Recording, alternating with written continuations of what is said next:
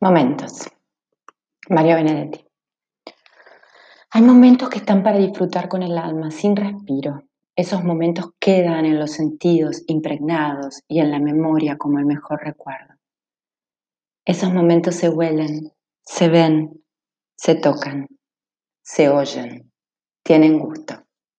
Estoy en uno de esos momentos. Mario Benedetti.